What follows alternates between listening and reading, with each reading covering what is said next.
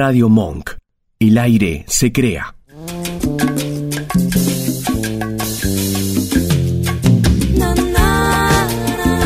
Suena en el aire de Radio Monk. Chefas, hasta la última amiga.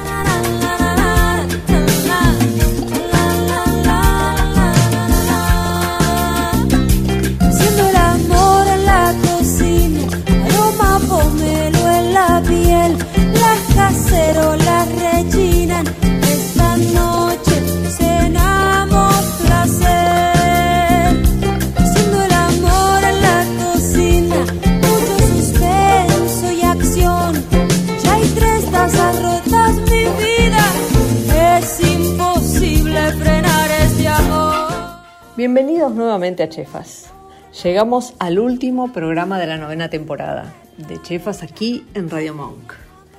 El 2023 nos dejó más de 40 programas por los que pasaron cocineros, pasteleros, productores, enólogos y que pueden escuchar en cualquier momento en Spotify.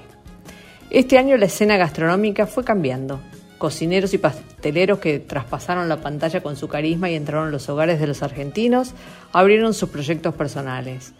Sime Sanz inauguró su segundo local, Casa Sanz, eh, en Botánico. Narda Lépez continuó afianzándose como empresaria gastronómica, al igual que Maru Botana, que decidió cruzar el océano y abrir su primer local en Barcelona. Lucho García también se animó al desafío de abrir García su propio local en Nordelta. Además de hacer pastelería, dice que pisó el palito y que terminó cocinando comida salada con influencias españolas y alemanas. Lucho nos cuenta cómo surgió el proyecto y cómo fueron los primeros meses de apertura. Eh, tenemos a Luciano García. ¿Qué tal, Lucho? ¿Cómo andás? Hola, Moni querida, ¿cómo estás? Qué alegría escucharte. Lo mismo, lo mismo. Tenía ganas de charlar con vos ya hace rato, así que nada, lo logramos. Pero, eh, lo logramos, este encuentro pareció difícil, pero no, Sí, no, sí. no, acá estamos, acá estamos. Escúchame, es que vos sos un tipo muy importante, tenés una agenda tremenda. No, no, qué importante, no. No, no, soy, soy, soy cocinero, eso Soy resuelve cocinero. un montón de preguntas. un montón de preguntas, ¿o no? Ay, ay, ay. No, pero muy, muy contento de poder compartir y, y charlar y me encantó ese eslogan hermoso hasta la última amiga que, que ya me dio ganas de que charlemos de todo. Muy bien, muy bien. Bueno, la, la novedad que, que no es tan no es tan nueva porque ya lleva un, un tiempito de apertura es tu emprendimiento este Nordelta, García, que es sobre lo que quiero que me que me hables. Este, contanos para los que no conocen cómo es cómo es la propuesta. Este, Buenísimo. y después bueno, nada, voy a seguir preguntando. Moni, vos sabés que algo casualmente o no, o causalmente, hoy estamos cumpliendo cuatro meses de apertura. Ya, Claro. ya pasaron cuatro meses y simultáneamente parece que fue hace un montonazo de tiempo abordar un proyecto como, como lo es García, que fue- es un proyecto que, que lo construimos, primero que la marca García no, no existía, eh, es algo loco pensarlo así, pero, pero era cierto. Eh, Sí. Vine caminando, bueno, 20 años en el mundo de la pastelería y creo que, que todo pastelero en algún momento de su camino pisa el palito y decide eh, abordar la cocina en su totalidad y bueno, fue, fue algo así como nace el proyecto García que, que fue una marca construida netamente desde un alma, desde una, desde una historia, desde un camino recorrido, así que se logró una marca muy orgánica rápidamente. ¿De qué se trata la propuesta? Bueno, peculiarmente somos un restaurante que tiene el frente del restaurante una pastelería, así que cuando llegas te encontrás con una vitrina eh, que, que- que me caracteriza y que vengo laburando hace, hace mucho con ese, con ese tinte hotelero, porque no le puedo escapar a mi pasado hotelero. Totalmente. Y esa, es, y esa nota un poquito eh, autóctona porque le doy bastante valor a, a nuestros productos, hay, hay nada, trabajo, trabajo con esos sabores de la pastelería tradicional también, llevado a la, eh, eh, a la estética y a la, y a la técnica un poquito europea, que es lo que, lo que arrastro, lo que arrastro en mi camino. Y pasando por esa pastelería, eh, todo camina y funciona en pos y en círculo de la cocina, que la cocina es a la vista. Tengo una cocina en donde abordo bastante y le doy bastante valor a la pasta porque García es español, pero vengo, toda mi familia materna en Entre Ríos, toda la vida tuvieron hasta el día de hoy una fábrica de pasta, de hecho la Ah, no sabía es esa parte de la sí, historia. toda la toda la vida, toda la vida en Entre Ríos eh, crecí entre bolsones de harina y, re- y planchas de ravioles, Qué básicamente. lindo. Re- Escucha, ¿y ahí hay tradición, digamos, de hacer pastas, pero además hay tradición italiana o, o no? Recontra, Ah. sí, por parte de mi abuela, por parte de mi abuela materna, Sí. hiper, hiper, hiper italiana. Ay, qué Mi bueno. bisabuela siciliana, una mezcla, te- tenía, de, de los italianos tengo todo lo peor, lo tengo, todo, todo. Bueno, per- perdóname, eh, perdóname, pero eso es la Argentina, ¿viste? Somos verdad, italianos hablando español. Ay, Dios, totalmente.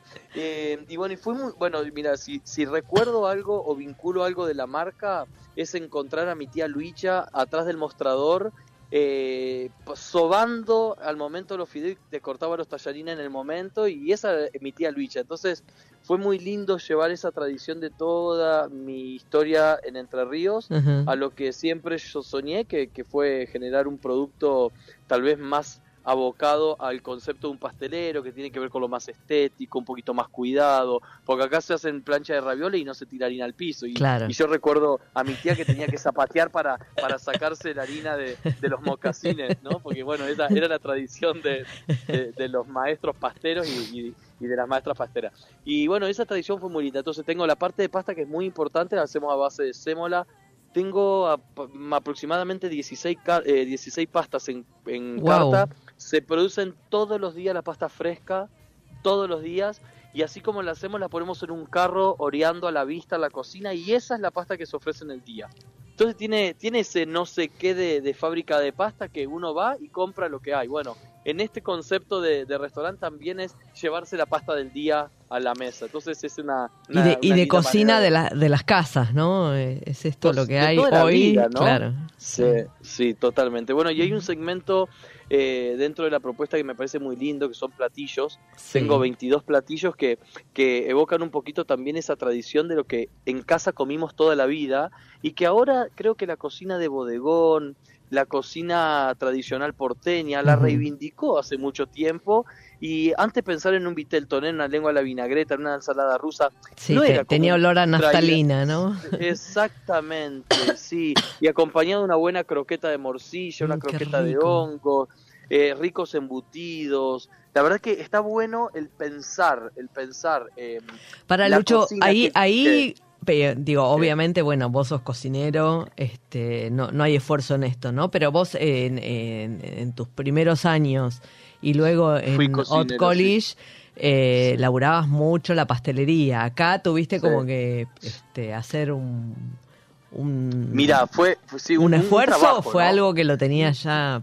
No, a mí me pasó algo muy lindo. Vos sabés que mi camino gastronómico eh, empezó como cocinero, ¿viste? Cuando uno empieza a estudiar, Sí. que dice qué voy a hacer, qué voy a hacer. Yo la tenía clarísima, voy a ser cocinero, voy a ser cocinero. Bueno, mi primera, mis primeras pasantías en ese momento eran, eh, ¿te acordás? Lola, Sí. restaurante en Recoleta. Bueno, eso, esos restaurantes tradicionales Sí. hermosos donde pasábamos pasantías de tres, dos meses. Bueno, era, yo me identificaba con cocinero. Claro. Mi primer trabajo grande, grande, grande fue cuando hice la apertura del Palacio Udó en, en el Hyatt, Sí. que yo tenía apenas 18 años, esto fue hace 20, ay qué horror, no tengo idea. No, no, no hagamos la cuenta, no, le No importa a nadie. cuenta, bueno, es- estoy, estoy, en, estoy en la, eh, me acuerdo que me tomaban 23 entrevistas y yo Wow. posicionándome para cocinero. En la última entrevista me dice quedaste, pero quedaste como pastelero. Yo dije, ¿qué? No. Y dije que sí, bueno, y, y fue mi primer, mi primer contacto con la pastelería fue a mano de Ilan Guerra, mi maestra, Sí. gran maestra francesa, que eh, yo, un, yo un enamorado y un abocado del arte, de todo lo que tiene que ver con lo estético, del diseño, el trabajar con Ilan Guerra me, me hizo una construcción automática de yo tengo que ser pastelero. Claro. Y bueno, Claro. y ahí empecé mi camino de pastelero. Entonces, fue un volver a mi inicio. Entonces, la verdad que este fue como un despertar la vocación nuevamente. La verdad que para mí fue una inyección de, de vitalidad este proyecto, porque, porque rápidamente me, vol- me trasladé a, me trasladé a, a cuando estaba empezando mis inicios gastronómicos. Así que Claro. primero un poco con todos esos temores de cuando uno empieza. Sí. Esa inseguridad, esa incertidumbre. Esa, adrenalina, ¿no? búsqueda. De, digo, ¿para Toda, qué me metí en esto? No, eso lo, lo sigo pensando, lo sigo pensando. ¿Qué hago Sí, sí, cada acá? Que mañana. alguien me explique. Cada, cada mañana o cada noche, sí, sí. Esas dos de la mañana, dos de la mañana Uf. cuando termino el despacho y digo, ay, a las ocho arranca el desayuno, digo, ¿qué hago acá? Pero es una hermosura. Es Bueno, hermoso, es que, es que la adrenalina de la cocina, o sea, es una paliza, paliza, paliza, ¿no? Pero es tan Sí. bonita. Tan bonita, Tan tan, bonita, bonita. Mirá, sí. o sea, es que me, me conmueve mucho cuando veo el restaurante lleno. Uf, Gente, gente donde en cada mesa está sucediendo algo que no tiene que ver con nosotros, Claro. que tiene que ver con, con ellos, con su historia, con motivos que, pues, los, que los reunió, eh, donde, donde todo lo que nosotros ofrecemos está ayudando y, y- y construyendo ese momento. No sabes lo que se me infla el pecho claro, y lo hermoso que se siente, cosa que un pastelero no está tan acostumbrado a esa situación. claro. El claro. pastelero, el pastelero vive, vive desde, desde una, desde un desde una, un vínculo un poquito más frío con el comensal. ¿Por qué? Pues yo te vendo la torta para el cumpleaños, Claro. la mesa dulce para el No, evento. no participás del momento, digamos. no. Y ahora el, el sacar esa tarta intensa de, de cremoso de chocolate belga, no sé qué, y después verle la cara al comensal disfrutándolo, o hacer los helados caseros, o, o que coman la berenjena ahumada y decir qué rico, qué rico, y elegir un buen vino. Todo eso que, que comienza a suceder en el restaurante realmente es hermoso. Bueno, yo estoy como, como, como nene con chiche nuevo, ¿no? Claro. Estoy la verdad que Claro. disfrutando y, y, y, y re, re, eh, conociéndome cada día, porque la verdad que me estoy reconociendo y, y, y me estoy, estoy conociendo un Luciano cocinero y, y, y dándole valor, como lo vengo comunicando hace mucho desde Cocineros Argentinos, vengo a hacer un laburo muy federal y tra- me propuse en lo personal ser coherente con lo que vengo comunicando hace siete años y, y, fue un lindo desafío. ¿Hace siete ya que estás en cocineros? Sí, Wow. sí, es, es una locura lo que pasa Sí, el tiempo, ¿no? Sí. Sí, sí, sí. una locura. Y digo, está buenísimo porque fue un desafío para personal para decir, che, a ver, a ver, Lucho, ponete las pilas, ¿para qué lado vamos? Entonces, el, el ir a Tandil, hablar con pequeños productores, con eh, trabajadores de la tierra, cosa que uno lo contaba desde un lugar idílico, Claro. porque uno cuando lo comunica dice, che, qué bueno estaría trabajar con los productos. Bueno, ahora, ahora es, es hora de hacerlo. Entonces, tener el queso leche orgánica, tener el cuartirolo de Brans, el dulce de leche de, de vaca jersey de no sé dónde, los quesos de... Y todo eso tiene una, un fundamento tan hermoso y un vínculo tan hermoso con, con los productores que, que Sí, vale la pena... Y revalorización, ¿no? De, Sí, del, producto. Digo, el producto no, es algo que viene en un paquetito solamente, tiene una historia atrás y... y- Tiene, y tiene un tener nombre, ¿no? Claro, tener la posibilidad de conocerlo es, no es muy frecuente, ¿no? Este, No, más en un país no, tan grande como este. Me imagino que, que en países más chicos donde todo es de cercanía, bueno, capaz que tenés más vínculo con el productor, pero acá hay que hacer un par de kilómetros para... Qué país que tenemos, Moni, Sí, ¿eh? ¿O tremendo. no? Es, Sí, es- sí, es sí, tremendamente, tremendamente rico. Sí. Tremenda, y, y- y- soy cada vez más consciente ahora que, que cuando quiero... Bueno, mira, ah, hice un recorrido que le quiero agradecer a Natalia Valentina Suárez, que fue la sommelier que, que me ayudó a la curaduría de la cava, porque elegí 170 etiquetas, pero una Uf. por una conscientemente Wow. y recorriendo todas las zonas productoras. Para, ¿y qué, No- no cómo, a cómo, cómo le pediste que te guiara para armar tu, tu selección de Mira, vinos? pe- eh, los cocineros tenemos muchos amigos del mundo del vino, Sí, eh, sobre todo cuando uno camina tanto por fuera de la cocina, claro. que hasta uno, eh, eh, a la hora que empecé a elegir, dije, ¿qué voy a hacer para solo poner 170 etiquetas Claro. de tantos vinos? Estoy enamorado, porque es increíble la cantidad de vinos que, que uno va probando y que le quedan guardados en la memoria y dice, che, este vino es para tener, este vino es para compartirlo. Claro. Ese fue prim- un primer disparador. Y segundo es conocer lo que no conocía, porque hay vinos de Córdoba que son increíbles. claro. Bueno, ni hablar de Salta, ni, o sea, hay- hay- tengo, tengo Taná de, de Paraná, de Entre Ríos. O sea, hay, hay un recorrido por todas las zonas productoras donde estuvo lindo porque conecté con otro vino de Argentina que Claro. no tenía idea que teníamos. Y está buenísimo Claro, eso, está buenísimo, claro. está buenísimo.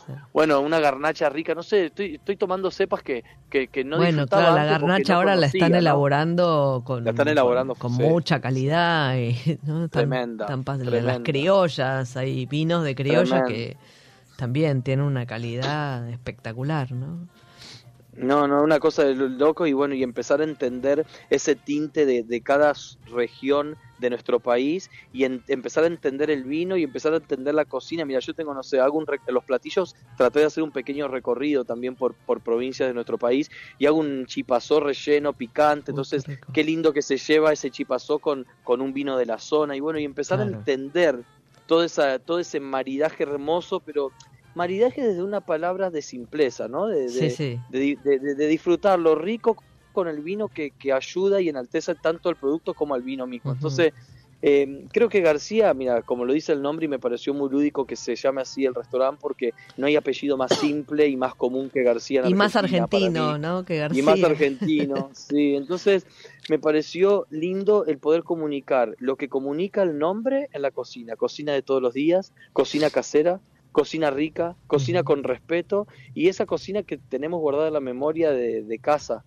Y el concepto de transparencia o de trazabilidad, el mostrado y el hecho carne en todo. Tengo el obrador de la pastelería a la vista, tengo la cocina a la vista, tengo la cava a la vista, los chicos haciendo helado a la vista. Entonces, todo lo que sucede, la gente haciendo, eh, quien hace la pasta a la vista. Entonces, todo lo que sucede, sucede en ojos del comensal. Claro. Y esto me parece que tiene, tiene un encanto. Y la gente lo aprecia, ¿no? Hoy, el público aprecia eso, sí. La gente se para a mirar cómo están haciendo los ravioles que en dos minutos lo van a estar comiendo. Claro. Eh, entonces está bueno, ¿viste? Está, está lindo, sucede algo lindo.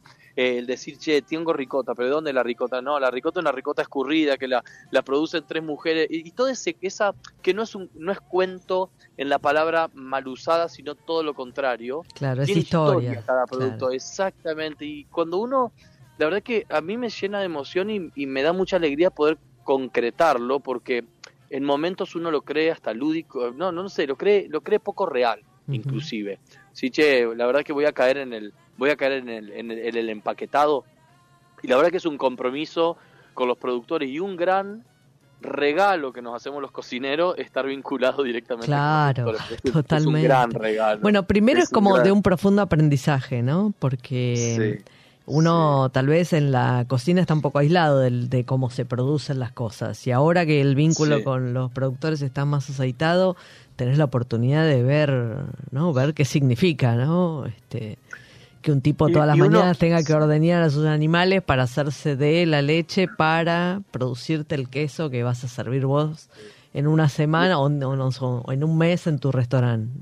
Mm. Este, Totalmente. ¿Puedo nombrar una marca? No, sí, no hay problema. Sí, por Mira, fui, fui, a, fui, a, Tandil el otro día, ¿no? Sí. Bueno, fui a, a, charlar con Carlos de las Dinas, que, que, siempre estamos pensando cosas y bla, bla, bla. Y que además hace un producto maravilloso, ¿no? No, no solamente el, salame con denominación, sino todo lo... la chistorra que hace, que es, una, es una fiesta. Es una puteada. Sí, sí, sí, es una puteada. No. No, no, y, y, sigue y sigue investigando y sigue indagándose y se sigue preguntando y sigue charlando con todos los cocineros y sigue diciendo, che, ¿qué te gustaría desarrollar? Y bueno, esa, esa, humanidad que tiene el producto es increíble. Bueno, fui a Santo Padre, pequeño productor de, queso orgánico. Digo, che, ¿qué es el queso orgánico? O sea, pero lo quiero entender, porque, o sea, ¿qué significa queso orgánico? Uno lo tiene conceptuamente o, o en teoría. Sí, parece una etiqueta, digamos, ¿no? si no, si no terminas de entender bien de qué se trata. Y, me, y, me y viví algo muy lindo. Llovía cántaro ese fin de semana y viene el camión lleno de afrechos para darle de comer a las vacas. Digo, disculpame, ¿de dónde venís? Yo soy de Campodónico, harina orgánica. Este es el desperdicio del, de, de la harina orgánica. Entonces, es la vaca cuidada con lo que come, eh, pasteando, eh, donde hay un trabajo artesanal donde se trabaja con una leche sin desnatar espectacular, donde el parmesano, un parmesano cremoso, pues está sin desnatar, 12 meses de estacionamiento. ¿Entendés todo el laburo que hay ahí? Y cuando yo le rayo el queso al comensal, hay una historia tan hermosa para comunicar y tan orgánica, y me parece que eso se empieza a disfrutar mucho. O sea, el comensal en cada, cada puñadito de queso que le echa hay algo ahí que lo está, lo está gozando. Así que me parece es un lindo trabajo. Bueno, la cocina, los cocineros vienen haciendo un laburo tan inmenso hace tantos años. Lo, que pasa es que tienen como una, una doble función, ¿no? La primera, que obviamente es la, la que manda, es dar de comer, pero después hoy son como este, como embajadores, ¿no? De todos estos productores, ¿no? Son los que están a cargo de cuidarles el producto, de contarlo, de comunicarlo, ¿no? Es como algo que, que se fue, se fue dando y hoy ya son como los comunicadores de eso, ¿no? Totalmente, totalmente. Es una cosa hermosa lo que se genera. O sea, y bueno, y después te termina siendo amigo, y del queso viene el asado, y del asado viene el vino, y bueno, y todo. y, alguna, una copa lleva a la otra, y la vida. Y una copa lleva a la otra, y el amigo que produce pan, y quién hace el pan, y con qué harina, y nosotros. Bueno, mirá, otra, otra cosa que, que me da mucho placer de, de, de García es que todo lo que comes viene directo de un productor o lo hacemos en casa. Entonces te comes un pan espectacular a base de masa madre, rico, con una acidez suave, hecha en casa. Una croissant recién horneada, hecha en casa. Un re hecho en casa. El helado, sí, hecha la pasta, hecha el helado en casa. La, la pasta hecha en casa. Entonces, todo eso eh, remonta a lo que estábamos acostumbrados cuando éramos chicos, a la abuela que empezaba a hacer el estofado a las 5 de la mañana para comer los ravioles a las 2 de la tarde y que se perdió, se perdió por fuera de la casa. O sea, de la casa se perdió hace años, pero ahora, ahora se está volviendo a recuperar. Qué loco que eso lo, lo recupere la gastronomía, ¿no? Oh, este, no. Claro, porque como, como en las casas no está, la gente igual, como lo tiene todavía, los que se criaron con eso, que somos nosotros, lo tenemos todavía grabado en la, en la memoria, en el paladar este, cultural y lo buscamos, ¿no? Y la gastronomía lo está ofreciendo. Es cierto, totalmente. Bueno, eh, como yo creo que la gastronomía, como, como muchas otras cosas en la vida, eh, es cíclica y estamos volviendo a un origen que, que lo encontramos muy valioso, que en un momento no sé por qué, pero pero lo descuidamos, no sé, nos perdimos ahí en el camino. Sí. Pero bueno, yo creo, me, me parece, me parece que fue algo eh, global, digamos, como, como ha ocurrido a partir de, la, de, de, los fenómenos de globalización de los 80 este, que fue la, la industria y los supermercados, ¿no? Que llegaron para hacernos como más fácil la vida, pero a la vez se llevaron puesto los pequeños detalles de los productos, ¿no? Este, Ahora estamos encontrando un equilibrio, un poquito de industria y, mucho de, del otro, ¿no? Mucho de producto directo de la tierra. Está, me parece que está bien, ¿no? Sí, está re bueno, está re bueno. Sí, y, y, bueno, y otro, y otro gran y hermoso desafío para, para un pastelero metido a la cocina es el disfrutar al mil por ciento de la estacionalidad. Es una locura, porque el pastelero está muy alejado de eso, está muy alejado, o sea, muy alejado, muy alejado. Entonces, ahora el conectar con las acelgas, con la espinaca, con la remolacha, con el boniato, con es una cosa que te digo que me encanta y el, y el discutir sanamente y lindamente con mi equipo de cocineros es una cosa que me vuela la cabeza y que voy aprendiendo todos los días y que y que vienen amigos cocineros a comer y, disfrutan y para mí eso es un gran regalo haber podido lograr eso y bueno, todo es como una una búsqueda no constante. Sí, pero pero bueno estamos estamos estamos en eso y se está logrando está logrando algo muy lindo. Escúchame. Y, cuándo vas a venir a comer vos? ¿Cuándo vas a ir a comer vos? ¿Cuándo vas a ir a comer? ya voy, ya voy, ya voy. Bancame, bancame que te visito. Un día de estos te visito. Para Luchi, ¿cómo, ¿cómo fue que, que, maduraste el momento de decir, bueno, es, llegó el tiempo de García? Este, em, vamos adelante. Yo creo que algo que me empujó muchísimo es que proyecto tener mi familia. Digo, ya tengo mi núcleo de familia, mi marido, pero sueño tener un hijo, sueño, sueño armar mi, mi, hogar. Qué lindo. Y, creí que si no era ahora, no era más. Este gran, hermoso desafío.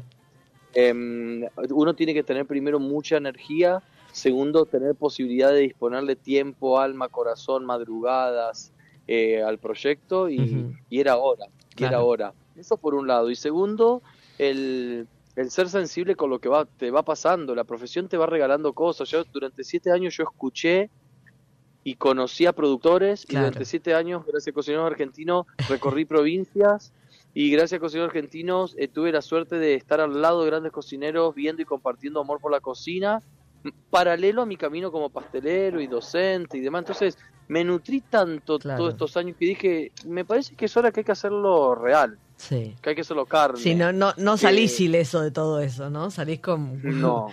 te despierta otra cosa, ¿no? Así como... Totalmente. Sí, Y eso es un gran regalo, ¿no? La sensibilidad, creo yo. Sí. Es un gran regalo.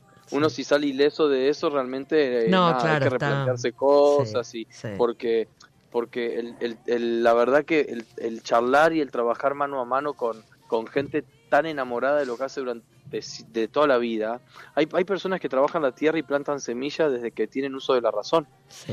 y, y lo siguen haciendo con el mismo amor que hace 30 años. Y digo esto no te toca no te toca nada No, somos de madera sí. somos sí, de sí. madera Sí, y Entonces- además son una, una hojita en el viento, ¿no? Porque te Sí. faltó la lluvia o te cayó la piedra en el momento de la floración o lo que fuera y barrió con tu con tu año o con tus seis meses de producción, ¿no? Dependiendo de lo que hagas. Este se llevó puesto tu laburo total- del año. Entonces, ¿cómo no te va a Totalmente. sensibilizar eso? O sea, es que es tremendo, ¿viste?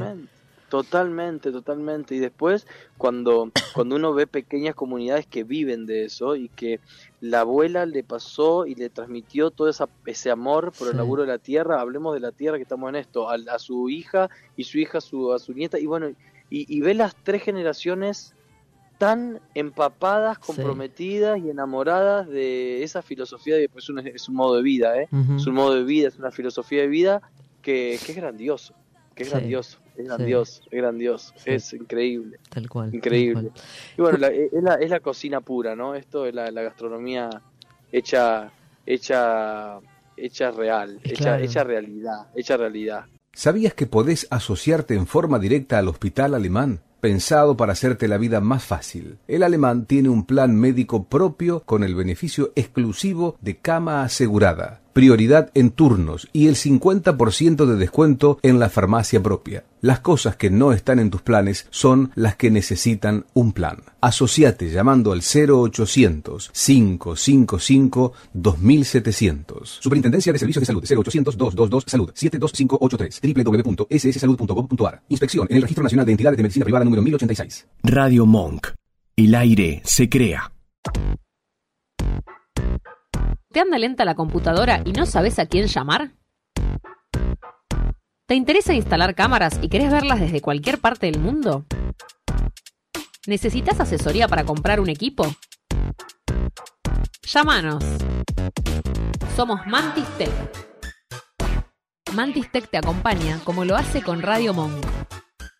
Visítanos en www.mantistech.com.ar o por WhatsApp al 11 60 57 90 00. Mantis Tech. ¿Te falta aire? Encontralo en Monk. Podés escucharnos en vivo las 24 horas en www.radiomonk.com.ar, descargarte nuestra aplicación para Android, en TuneIn o en Radio Cat. También nos encontrás en demand, en Spotify y Mixcloud, y hasta podés vernos suscribiéndote a nuestro canal de YouTube. Demasiado aire. Dulce Beso es una yerba misionera elaborada con palo. Un mate ecológico con más de dos años de estacionamiento natural y un inconfundible sabor ahumado. Dulce Beso, es riquísima. Es misionera. Pedidos por mensaje privado en Facebook, arroba yerba dulce beso, o por mail a yerbadulcebeso arroba gmail.com. Escuchanos en www.radiomonk.com.ar o descargate nuestra app, disponible en Play Store como Radio Monk. Siendo el amor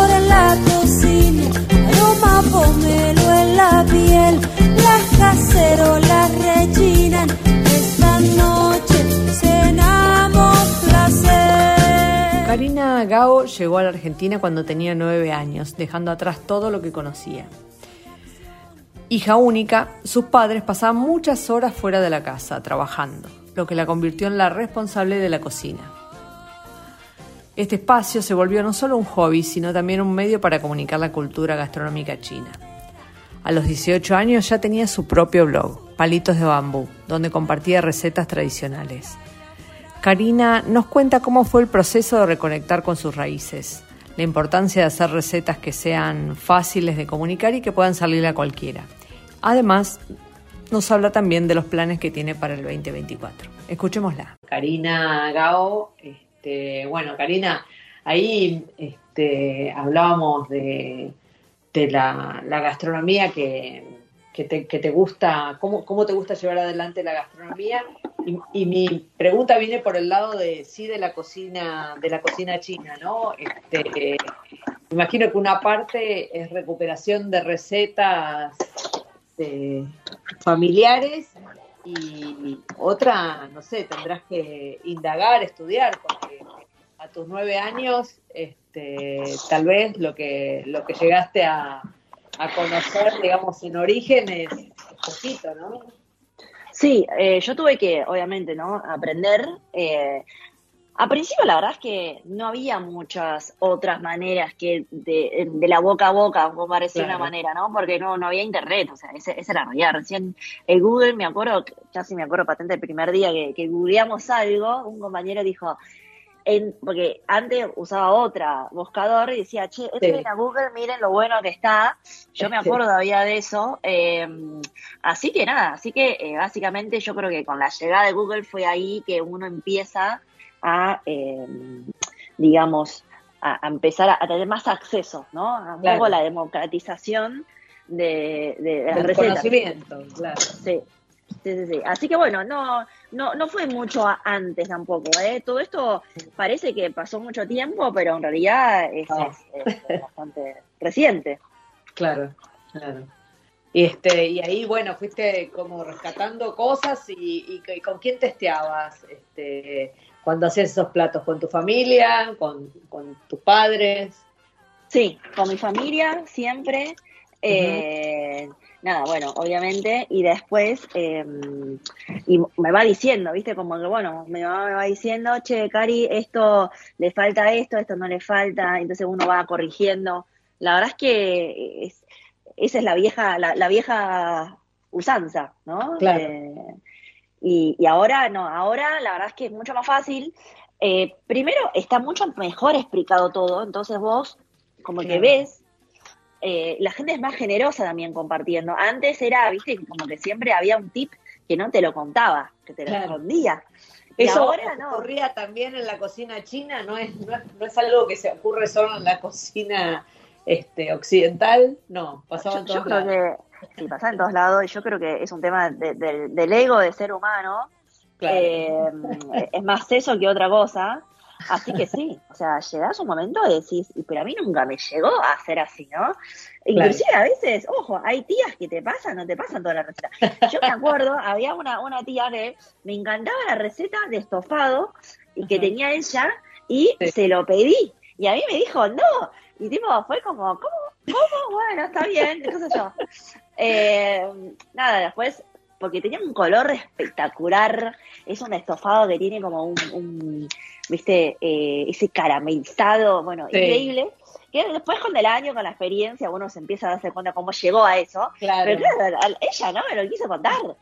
Y, y me dice, no, yo solo se lo cuento a mi futura nuera. ¿Viste? Esas cosas que, bueno, nada, eh, está bueno, está bueno también uno pasar por eso y entender. Decir, bueno, yo quiero, yo qué es lo que yo no quiero, ¿no? Claro. Igual es válido, ¿eh? O sea, no, no, como que me parece que también es algo muy personal. Hay gente que prefiere no decir. Eh, me parece que hoy en día, como la realidad es que como hay más competencia, para decirlo, eh, Sí. la gente también selecciona. Entonces, hoy en día la, la audiencia elige mucho, ¿no? Si Claro. tu receta nunca le sale, ya un momento dice, bueno, fraca, todo bien, pero Claro, te se va a banco, pero tu receta no me sale ni una, ¿entendés? Eh, bueno, entonces también uno hace, nada, es, es como parte de, de cómo funciona, si querés one shot, que te visiten o que se queden, Claro. y bueno, es así. Eh, hay, en general, este, le- los sabores de las cocinas están determinados como por un perfil de condimentación, ¿no? Si tuvieras que contar un poco el perfil de, contamina- de, de condimentación, perdón, de la, de la cocina china, ¿qué, qué cosas dirías que, que son muy presentes en la mayoría de los platos? Eh, tanto ingredientes como condimentos, ¿no?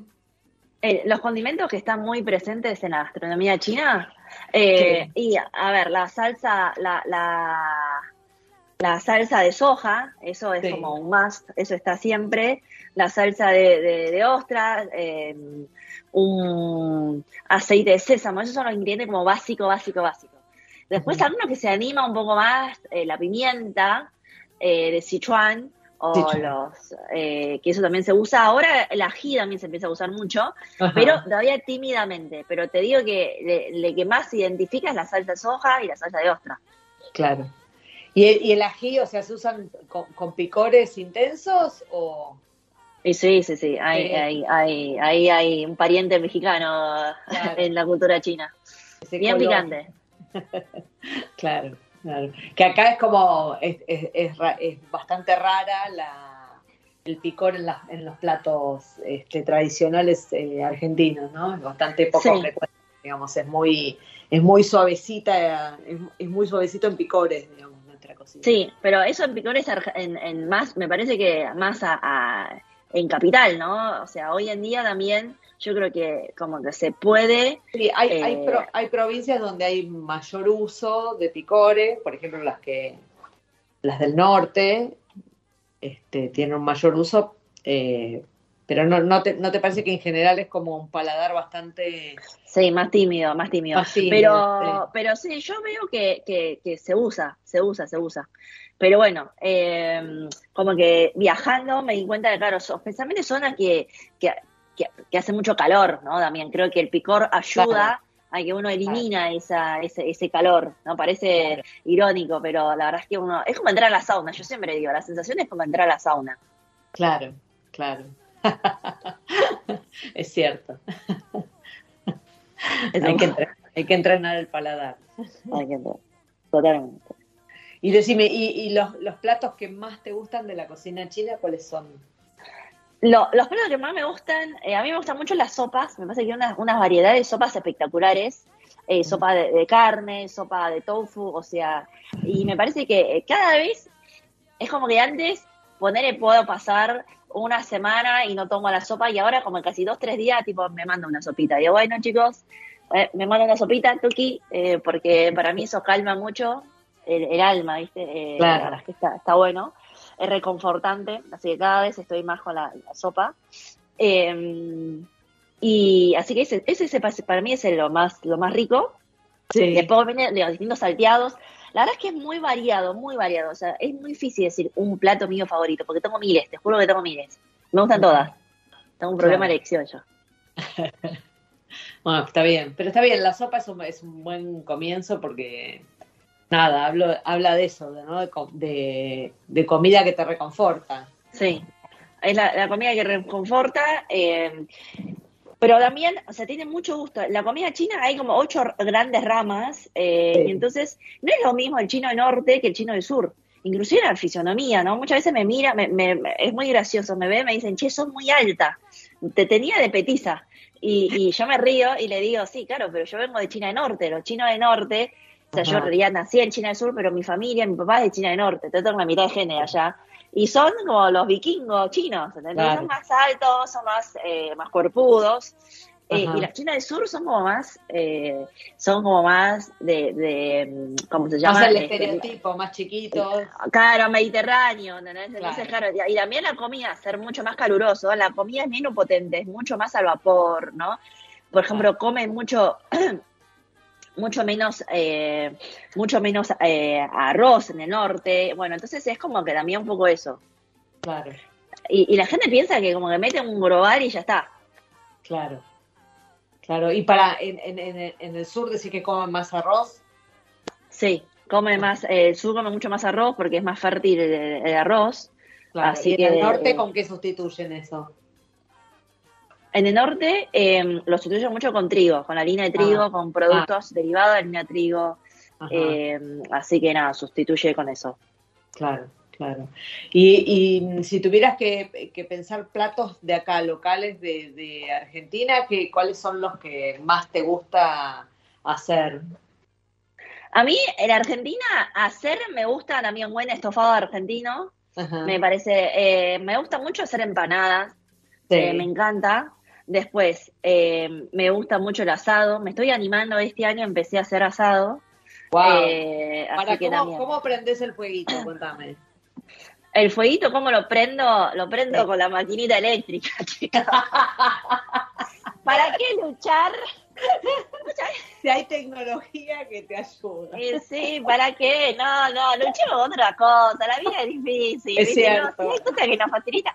Aparte, el- estoy una trucha, pero yo siempre digo, muchas veces pasa, te juro que pasa así. Cuando me ven cocinar comida china me dicen, tengo que usar el wok prehistórico. Le digo, chico, yo no voy a luchar con ese wok que se me pega todo. Trae un wok antiadherente y te salteo todo. Es lo Claro. mismo. Pero bueno, Pará, y vas con carbón. bueno, sí, sí, bueno, algunas cosas sí, chicos, eh, tampoco la pavada, tampoco la pavada, pero sí, carbón, carbón. Bien. Y a veces leña, a veces tengo tiempo leña. Apa, bueno, Epa, eh. es como más Sí, sí, sofisticado. Solo que bueno, la forma como la prendo, pero viste, este, Con el secador de pelo, claro. bueno, te cae, pero todo lo que va, va. Está muy bien. Y para, ¿y qué llevas a la parrilla? ¿Qué es lo que te gusta llevar a la parrilla? A mí todo, eh, todo. Yo soy la, la, la que, viste, la típica, eh, todos los bichos que caminan al asador, bueno, básicamente Sí. yo soy de la misma, de la de misma esa escuela. de- de esa escuela. Yo todo, desde una, ver- una verdura, queso, carne, obviamente, cerdo. Eh, la que no hago tanto es pollo, porque me parece que es innecesario, porque, bueno, es rico, obviamente, el pollo entero al, al, al- a la parrilla, pero eh, siempre digo, el pollo es tan rico de mil formas y aparte tan versátil que a veces digo, ¿por qué sí o sí la tengo que hacer a la parrilla? Claro. Entonces, eh, la verdad es que, bueno, el pollo es el que menos lleva a la parrilla, el resto sí, la verdad es que sí. ¿Y con las, con las tripas te arreglas bien? ¿Con chinchulines? Sí. Eso sí. Sí, sí, sí, sí, sí. Y la verdad es que me encanta, me encanta. ¿E- ¿Eso te resultó una rareza o no? No, no, no, no, la verdad es que nosotros somos de consumir mucho. Sí. ¿viste? Yo creo que eso es un, es un costumbre más de, ¿no? De, de, de eso, de cuando, bueno, no se te apuntan las cosas, hay que. hay que Claro, de comida pobre, o sea, ahora es una Ah, so- sí. parece parece un manjar, pero Ahora, sí, como los comida pobre, ¿no? Como Cotizan en la bolsa, claro, claro. Claro. Así que no, no, para mí es un manjar. Ujú. Y con, y con la y con los dulces, con la pastelería, ¿qué, qué pasó? Porque ese paladar de acá es como, bueno, no, no sé cómo, cómo es el dulce en China, pero el dulce de acá es como muy dulce, ¿no? Eh, el dulce de leche como es, un- es una trampada, ¿no? No hay... Y a mí me cuesta, a mí me cuesta, Ah, es, mirá, es difícil. mirá. El, el dulce de leche es algo difícil, ¿eh? Eh, Ah, ajá, Es lo como que lo que más me cuesta. Claro. Eh, pero bueno, nada, eh, le pongo menos o a veces como menos porción, que no estaría mal también, ¿viste? claro. Pero sí, es una de las cosas que más me cuesta. Y los, y los dulces en China que son como bastante más sutiles, ¿no? Los dulces en China sí, son mucho más eh, sutiles, hay mucho también como mucho al vapor, eh, bueno, hay, hay es un poco más distinto, ¿no? Eh, pero bueno, pero me parece que, que también eh, hoy en día con la gracia de la globalización también hay muchos, eh, ahora hay muchas recetas con, con queso, muchas recetas con crema, que antes eso no se veía tantos en China y ahora también hay. Y, Claro. y hay, panes, viste, panes más a los occidental, así briollado. eh, Así que me parece que está bueno, también está bueno, enriquecedor. Bueno, más, más allá de que cuando dentro de poco nos cuentes que abriste un restaurante y ese sea el que vamos a recomendar, hoy cuando te preguntan dónde comer chino, ¿qué, qué recomendás? Eh, yo cuando recomiendo comer chino, yo siempre digo depende, ¿qué quieres comer? Por ejemplo, si quieres comer una rica comida este, de, de cantonesa, en el sur de China, tenés Sí. eh, Royal Mansión, que está ahí en, en Montañeses y, y Mendoza. Si Sí. quieres comer una buena comida, eh, por ejemplo, de, de así de clásico de Beijing, tenés el restaurante, bueno, en su momento se llama Beijing, ahora está, está en Puerto Madero, eh, que está ahí, ahí también, eh, Sí. que, que- que se llama Beijing también, que está bueno. Eh, después, si vos querés comer eh, hot pot, que es como un fondue chino, viste, una, una sopa donde metes cosas, esos Sí. hay varios lugares, hay uno en Callao, en la calle Callao, al 200. No me sé muy bien, viste, los nombres de todo, porque Sí. claro, nosotros vamos medio como con los ojos cerrados. Eh, también Sí. Hong Kong Style, que es una comida este, de Hong Kong, eh, con, con su, dando su, su obviamente, este, personalidad especial, ¿no? Eh, Claro. Tiene mucho de la familia Liu, ahí la- los sabores de la familia Liu. Bueno, hay muchos lugares para comer también. Si vos querés algo más casual, en la calle se come muy rico hoy en día en el barrio chino. Eh, si querés algo más occidentalizado, pero bien, está eh, Chinatown, en el barrio chino. Bueno, hay muchos lugares muy ricos. Eso es bastante, bastante novedad, ¿no? Que, que empezaron a aparecer como más lugares y la gente está buscando, digamos, esta, estas sopas que mencionabas hace un rato que te encantan y demás, la gente está como queriendo este, incorporar eso a su, a, a su salida, ¿no? Eh, es algo Sí. bastante novedoso. Sí, sí, sí, sí. Así que bueno, eh, ahora se están animando y está bueno. Y así que bueno, anímense, sigan animándose. Claro, claro. Bueno, ¿y, y, y qué, ya, ya tenés para contar algo de qué es lo que, lo que van a armar, qué propuesta van a tener y demás? ¿O No, todavía no, no tengo nada para, para contar todavía porque recién está como recién arrancando, pero va a ser tradicional, o sea, va a ser con mucha onda el Ajá. lugar, pero eh, la comida va a ser tradicional, sabores tradicionales. Seguramente alguna sopa vamos a tener ahí incorporada? Seguramente, seguramente, y bueno, por ahí vamos cambiando de carta, depende cómo viene el tema, si se animan los cocineros. Bueno, vamos a ir viendo. Ujú. Escúchame, ¿y tu, y tu marido que mm, este, mete mano en la cocina o, o no? ¿O está solo como, como asesor, digamos, este, No. del proyecto? No, él, él le gusta cocinar, él le gusta mucho comer y eso está bueno porque está bueno que uno sepa, eh, Claro. ¿no? Así que para mí es importante eso. Eh, así que, y aparte, bueno, obviamente está toda la parte administrativa que es, hay un Claro. montón, porque la Sí. cocina no es solo receta, la cocina es mucho Sí. más, ¿no? Más allá de las recetas. Sí, totalmente, totalmente. ¿Y hay algún aporte francés ahí o no? Eh, aporte, sí, puede ser, Sí. no, pero no va a ser un restaurante fusión, ¿no? Porque Ah. para mí eh, chino es chino. Eh, pero, eh, pero bueno, por ahí, ah, no sé, de alguna manera vamos a encontrarle, de alguna manera. Ajá, ajá. Muy bien, muy bien. Bueno, Karina, este, un placer haberte tenido acá de, de invitada. Este, eh, la verdad que está buenísima la, la idea del restaurante y cuando, bueno, cuando lo hagas público, aquí, aquí haremos eco de- del proyecto. Muchísimas gracias.